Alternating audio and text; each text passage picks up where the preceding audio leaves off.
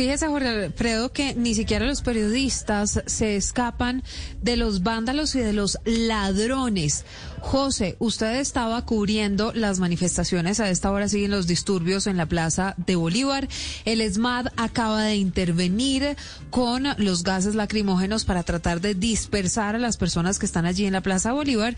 Y usted estaba en un punto muy cerca y trataron de robarlo, terminaron golpeándolo. José, ¿qué fue lo que pasó?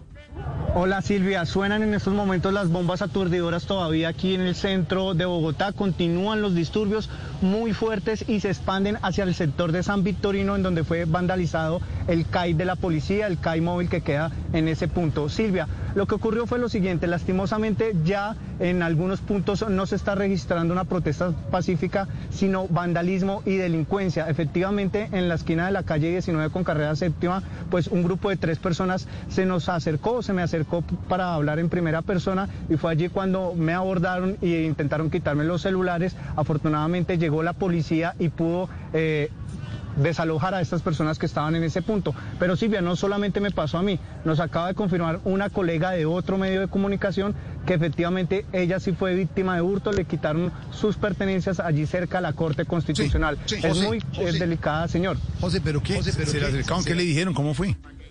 No, pues me literalmente me agarraron de, la maleta, eh, me agarraron cuando usted ahorca a una persona literal y me dijeron que les entregara las pertenencias. Eh, yo alcancé a balanzarme y a gritar y ahí afortunadamente entró la policía. Qué susto, cuídese mucho, José, pero es que esto es vandalismo, esto no es protesta.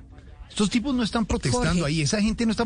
Son unos atracadores y unos vándalos. No tiene nada que ver con la protesta de unos manifestantes que esta mañana, juiciosos, estudiantes, salieron, su tapabocas y con su derecho protestaron. Pero esto que le acaba de pasar a nuestro corresponsal, a nuestro compañero José David Rodríguez, esto es un vandalismo de unos atracadores, lo que, lo que hay en este Que yo sí creo, Jorge Alfredo, y tal vez usted y Pedro están de acuerdo conmigo, que hay que hacer una diferencia. Los señores de FECODE, de la CUT, de los sindicatos, los médicos, mucha gente esta mañana salió a marchar y a manifestarse de manera pacífica. Eso es un cuento.